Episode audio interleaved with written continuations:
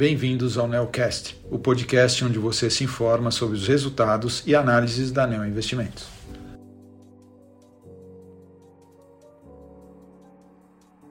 Olá, meu nome é Guilherme Camacho, sou um dos gestores da estratégia de ações long and short da Neo Investimentos e estou aqui para comentar sobre o desempenho do fundo Neo Argo Long Short no mês de abril. O fundo rendeu mais 0,28% no mês, em comparação com um retorno de mais 0,83% do CDI. No acumulado do ano, o fundo apresenta um retorno de mais 0,79%, contra um CDI de mais 3,29%.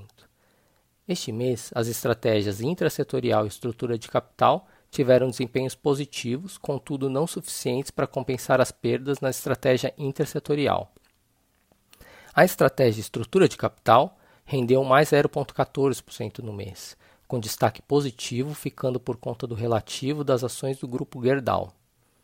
As posições intrasetoriais, que juntas perfazem a maior alocação do fundo, tiveram contribuição positiva no mês, de mais 0,14%, com destaque para o setor de bens industriais, na posição relativa comprada em Vamos, e no setor financeiro, na posição comprada em seguradoras.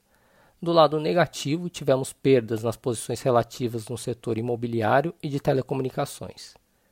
Já a estratégia intersetorial teve desempenho negativo de menos 0,58%, explicado pelas posições relativas compradas em lojas Renner contra shoppings. Estes foram os destaques de abril. Para qualquer dúvida adicional, entre em contato com a área de relação com investidores da Neo Investimentos. Agradeço a todos e até o mês que vem.